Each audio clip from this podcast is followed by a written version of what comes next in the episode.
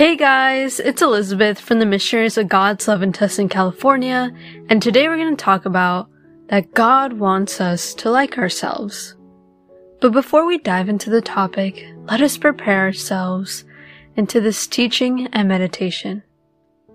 I invite you to find a quiet place to sit. Strain your back, relax your shoulders, and take a deep breath in.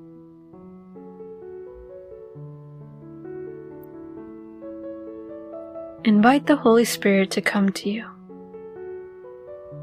Lord, there are many things that I don't like about myself, or there are many insecurities or anxieties that I have. Please, God, can you please help me to grow and to learn to love myself? But not to love myself obsessively but more to accept and love the person you created.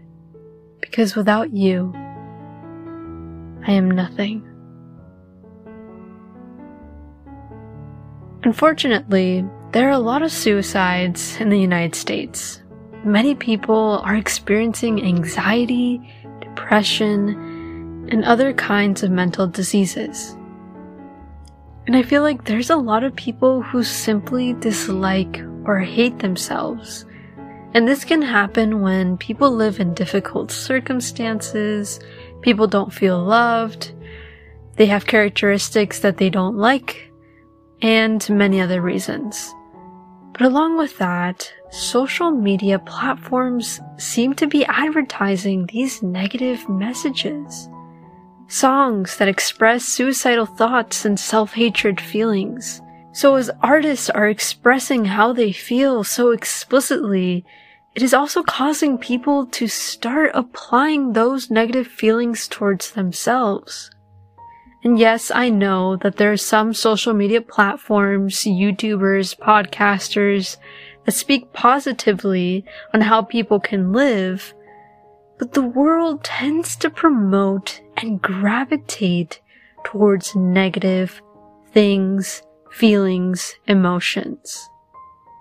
In the news, we constantly hear about the terrible things going on in the world, but we rarely hear about the good things in the world. And really, it's just more easier to find those dirty or negative messages than positive ones. And despite all these negative emotions and discontent we have towards ourselves, God does not want us to view ourselves in such a negative way. God did not create us to be in this world to hate who we are or secretly suffer in pain towards a problem we have.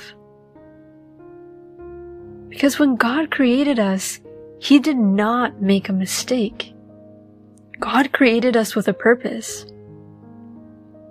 Let's look at Ephesians 1 4 through 6, which reads, For he chose us in him before the creation of the world to be holy and blameless in his sight. In love, he predestined us for adoption to sonship through Jesus Christ, in accordance with his pleasure and will, to the praise of his glorious grace, which he has freely given us in the one he loves.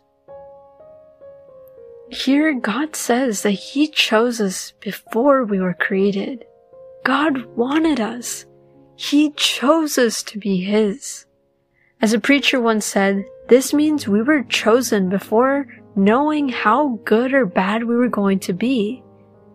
God doesn't care so much about our flaws. He chose us out of love.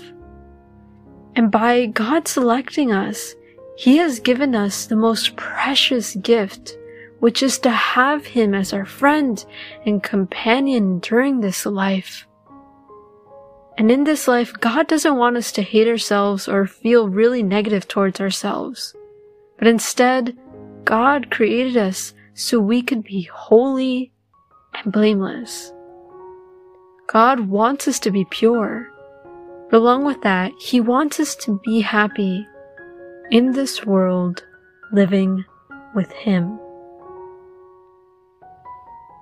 I know, it's funny the way that God works. Sometimes we're so flawed that it feels like we shouldn't be chosen to be with God. But that doesn't mean that we don't deserve to be chosen. God does not choose the most perfect people on this planet. He honestly sometimes does choose one of the worst people on the earth and transforms them into a much better person.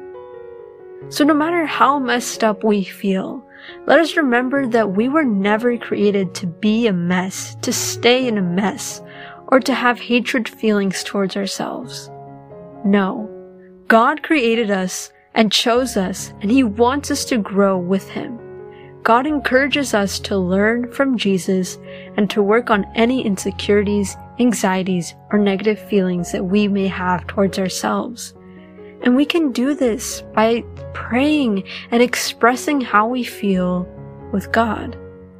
And I know a lot of us may feel like we're just so messed up or that our living situation is not fixable. But I promise you, through God, anything is possible. He can convert any negative thing or sin into a blessing. We aren't perfect. But Jesus doesn't focus on our flaws, so we shouldn't either. And as we learn to love ourselves, as we learn to accept ourselves, let us never forget that we shouldn't be obsessed with ourselves either. We shouldn't go all the way to the other extreme. God simply wants us to be happy and content with who we are. He doesn't want us to be overly obsessed and in love with ourselves. God simply wants us to improve and grow and be happy with Him. So I now invite you to reflect within yourself.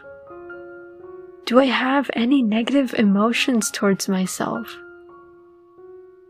What are negative thoughts or feelings that I have towards myself? How can I communicate with God so He can help me to overcome these difficult times, thoughts, or situations?